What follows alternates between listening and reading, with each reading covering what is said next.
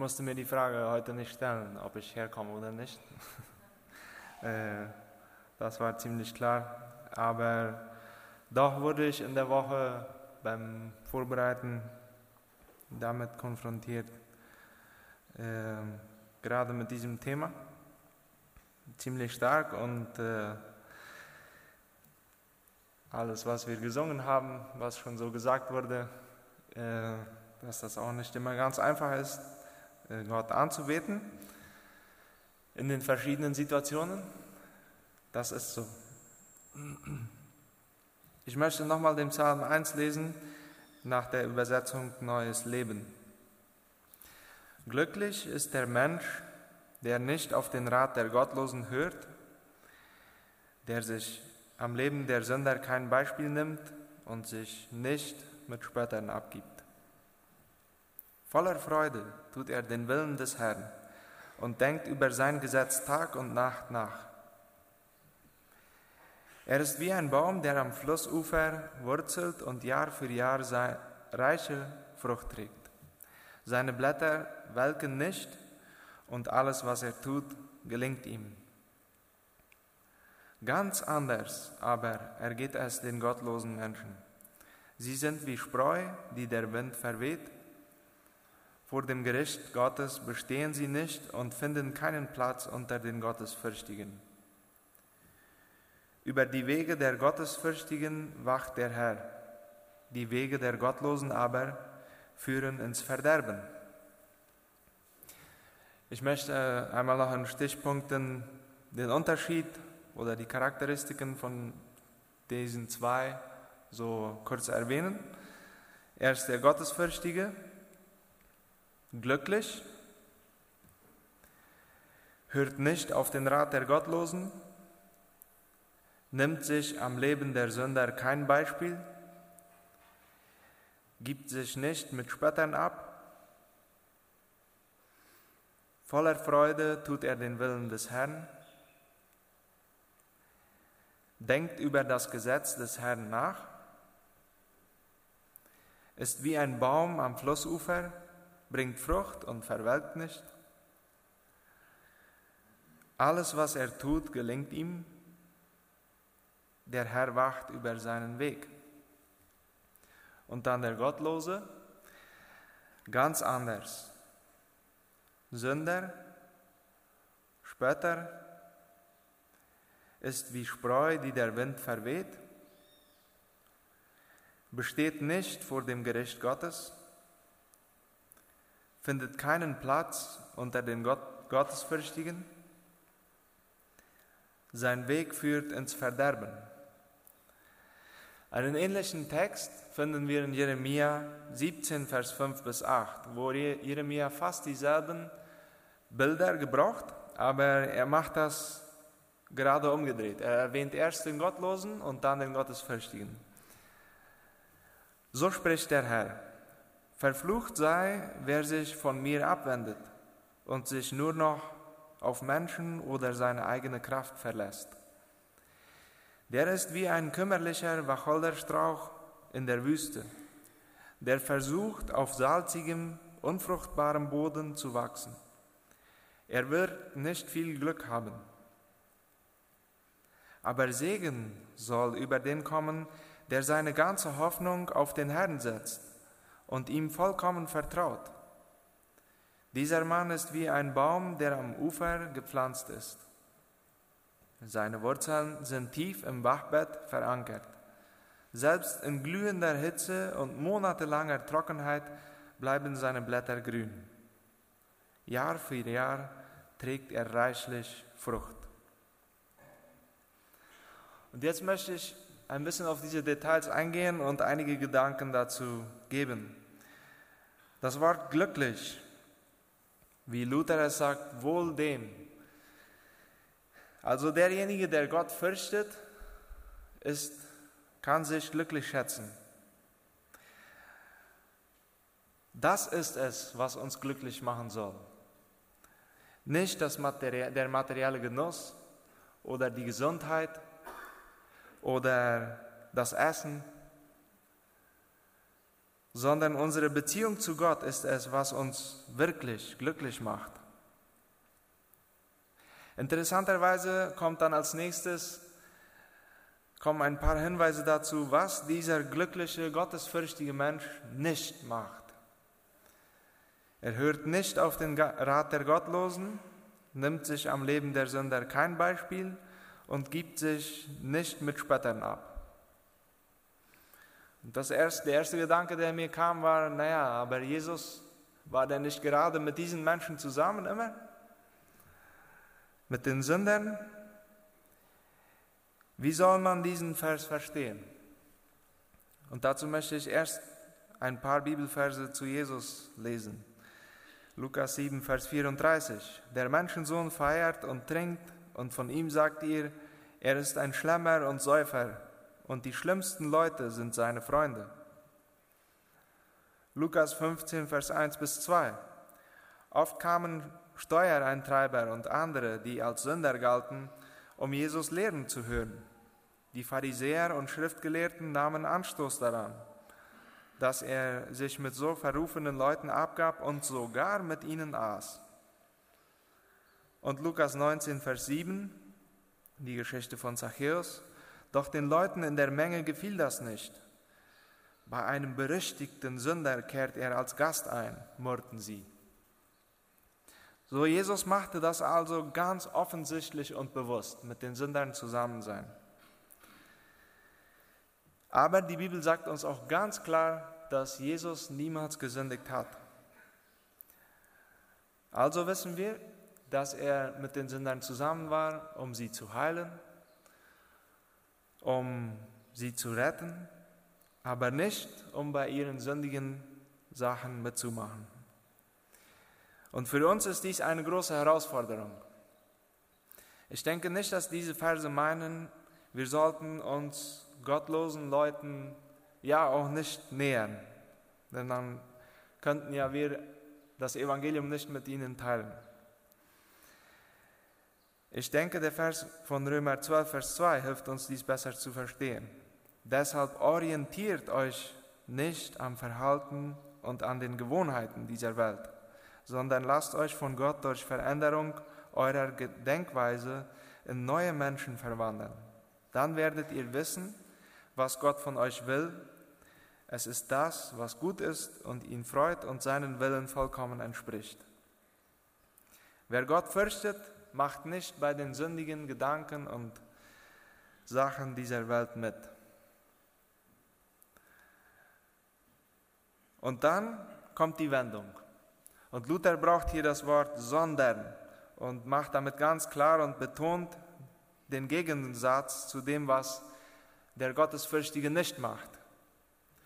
Sondern voller Freude tut er den Willen des Herrn denkt über das Gesetz des Herrn nach und eine andere Übersetzung spricht von bewegt es in seinem Herzen. Wie kann es dazu kommen, dass ein gottloser, sündiger Mensch eine Wendung macht und voller Freude anfängt, Gottes Willen zu tun? Und hier möchte ich zurückgreifen auf die Verheißung von Pfingsten. In Jeremia 31, Vers 33 sagt es, doch dies ist der neue Bund, den ich an jenem Tage mit dem Volk Israel schließen werde, spricht der Herr. Ich werde ihr Denken mit meinem Gesetz füllen und ich werde es in ihr Herz schreiben. Und ich werde ihr Gott sein und sie werden mein Volk sein. Und Hesekiel 36, Vers 26 bis 27 und ich werde euch ein neues Herz geben und euch einen neuen Geist schenken. Ich werde das Herz aus Stein aus eurem Körper nehmen und euch ein Herz aus Fleisch geben. Und ich werde euch meinen Geist geben, damit ihr nach meinem Gesetz lebt und meine Gebote bewahrt und euch danach richtet. Ein Gottloser wird nur zu einem gottesfürchtigen Mensch, der den Herrn anbetet durch die Gnade Gottes, dass Gott seinen Heiligen Geist in den Mensch gibt. Und dieser anfangen kann, Gottes Willen zu tun. Und hier wird es deutlich, dass Gott die Quelle unserer Anbetung ist. Denn er hat ja seinen Heiligen Geist in uns hineingegeben. Das ist die Quelle, dass wir ihm wieder gehorchen können. Vor einigen Tagen dachten wir mit meiner Frau zusammen über einige Bibeltexte nach und bemerkten, wie gut es wäre, wenn wir diese Texte immer in Gedanken hätten, gerade in den Situationen, wo, wo wir sie so dringend brauchen. Gottes Wort in unseren Herzen zu bewegen, ist schon mal viel einfacher geworden, weil wir den Heiligen Geist haben. Aber trotzdem bleibt es eine Herausforderung für uns, weil wir ständig auch mit sündigen Gedanken konfrontiert werden. Also müssen wir bewusst suchen, unsere Gedanken mit Gottes Wort, mit Gottes Wahrheiten zu füllen und nicht darauf warten, dass es von selbst passiert.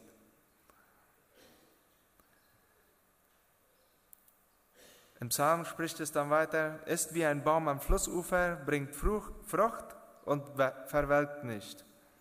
Das Bild vom Baum wird oft in der Bibel benutzt, um Menschen zu beschreiben. Und ich möchte eine, äh, einige Bibelverse dazu lesen, wo es so erwähnt wird. Hier auf 29, Vers 19. Ich werde wie ein Baum sein, dessen Wurzeln bis zum Wasser reichen und dessen Zweige vom Tau erfrischt werden. Jeremia 11, Vers 16 und 17. Ich, der Herr, habe sie einst einen grünenden Ölbaum genannt, schön anzusehen und voller Früchte. Aber jetzt hört man ein lautes Prasseln. Ich habe Feuer rund um ihn herum angezündet und seine schönen grünen Zweige verkohlen. Ich, der Herr, der Allmächtige, der diesen Ölbaum gepflanzt hat, habe nun seine Vernichtung beschlossen wegen all des Unrechts, das sie getan haben. Und in Matthäus 7, Vers 16 bis 20 spricht es von den falschen Propheten. Ihr erkennt sie an ihrem Verhalten, so wie ihr einen Baum an seinen Früchten erkennt. An Dornbüschen wachsen keine Trauben und an Disteln keine Feigen. Ein gesunder Baum trägt gute Früchte ein kranker Baum dagegen schlechte. An einem guten Baum wachsen keine schlechten Früchte, ebenso wenig wie ein kranker Baum gesunde Früchte hervorbringt. Deshalb wird jeder Baum, der keine guten Früchte bringt, umgehauen und ins Feuer geworfen. Ihr seht, man erkennt sie an ihren Früchten. Die Frucht des Baumes ist daran zu erkennen, wo er seine Wurzeln hat. Deshalb ist Gott selbst die Quelle für uns, damit wir ihn anbeten können. Und wie ich schon erwähnt hatte, ist es der Heilige Geist in uns und das Wort Gottes in unserem Herzen und in unseren Gedanken. Aber auch Jesus. Jesus selbst. Er sagte zu der Samaritanerin am Brunnen, Johannes 4, Vers 14, wer aber von meinem, von dem Wasser trinkt, das ich ihm geben werde, der wird niemals mehr Durst haben. Das Wasser, das ich ihm gebe, wird in ihm zu einer nie versiegenden Quelle, die unaufhörlich bis ins ewige Leben reicht. Und immer wieder hat Jesus darauf hingewiesen, dass er die Quelle des Lebens ist. Vielleicht suchen wir nach Strategien oder Methoden manchmal, wie wir gute Früchte bringen können in unserem Glaubensleben. Aber das Wichtigste ist, dass wir uns in Jesus verwurzeln, dass wir diese Beziehung zu ihm wach halten. Wie Paulus es in Kolosser 2, Vers 6 bis 7 sagt. Wie ihr nun in Christus Jesus, als, wie ihr nun Jesus Christus als euren Herrn angenommen habt, so lebt auch mit ihm und seid ihm gehorsam. Senkt eure Wurzeln tief in seinen Boden und schöpft aus ihm. Dann werdet ihr im Glauben wachsen und in der Wahrheit, in der ihr unterwiesen wurdet, standfest werden. Und dann wird euer Leben überfließen von Dankbarkeit für alles, was er getan hat. Anbetung fließt über, wenn die Wurzeln in Gottes Quelle sind.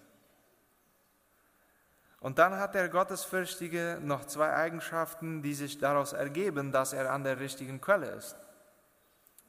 Alles, was er tut, gelingt ihm.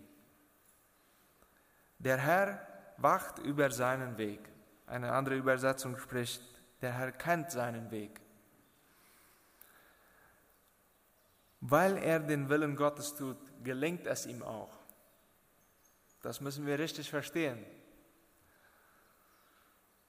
der Wille Gottes gelingt. Und er kann ganz vertraut diesen Weg gehen, weil Gott über ihn wacht. Und dann möchte ich noch kurz auf den Gottlosen eingehen. Ich lese nochmal die Charakteristiken ganz anders. Sünder, Spötter, ist wie Spreu, die der Wind verweht, besteht nicht vor dem Gericht Gottes, findet keinen Platz unter den Gottesfürchtigen. Sein Weg führt ins Verderben. Auch das Bild von der Spreu wird immer wieder in der Bibel gebraucht, um Menschen zu beschreiben. In Hiob 21, Vers 17 bis 18 sagt Hiob, aber wie oft geschieht es denn, dass den Gottlosen das Licht ausgeht? Wie oft werden sie von Unheil überfallen und wie oft vernichtet Gott sie tatsächlich in seinem Zorn?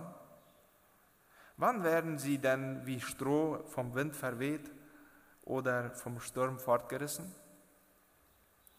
Psalm 35, Vers 4 bis 5. Die mich töten wollen, sollen zum Spott werden. Fliehen müssen sie und sich schämen. Wie Spreu sollen sie vom Wind verweht werden, wenn der Engel des Herrn sie verjagt. Jesaja 1, Vers 28 bis 30. Die Untreuen und Sünder aber werden alle gemeinsam ausgerottet. Die sich vom Herrn abwenden, werden vernichtet. Ihr werdet euch wegen der Bäume und Gärten, die ihr so liebt, schämen. Aber ihr werdet vertrocknen wie eine Eiche, deren Laub verwelkt, oder wie ein Garten ohne Wasser. Selbst der Stärkste von euch wird zu trockenen Spänen werden und seine Taten werden zu Zündfunken. Zusammen werden sie brennen und niemand wird sie löschen können. Jesaja 29, Vers 5. Doch deine vielen Feinde werden wie feiner Staub sein und die vielen Gewalttätigen wie Spreu umherwehen. Und Lukas 3, Vers 17, wo Johannes der Täufer dies über Jesus sagt, er wird mit seiner Schaufel die Spreu vom Weizen trennen den Dreschplatz aufräumen und den Weizen in die Scheune bringen. Die Spreu aber wird er im ewigen Feuer verbrennen. Der Unterschied zwischen den Gottesfürchtigen und Gottlosen ist also ganz klar. Sie sind ganz anders. Und der Unterschied, sie unterscheiden sich total voneinander. Im Text von Jeremia kommt dies vielleicht am besten zum Vorschein. Ich möchte nochmal den Vers 6 lesen von Kapitel 17. Der ist wie ein kümmerlicher Wacholderstrauch in der Wüste, der versucht, auf salzigem, unfruchtbarem Boden zu wachsen. Er wird nicht viel Glück haben. Ganz anders als der Baum an der Quelle. Keine Quelle, kein Leben keine Frucht, kein Glück, also auch keine Anbetung. Ohne Gott sind wir anbetungsunfähig.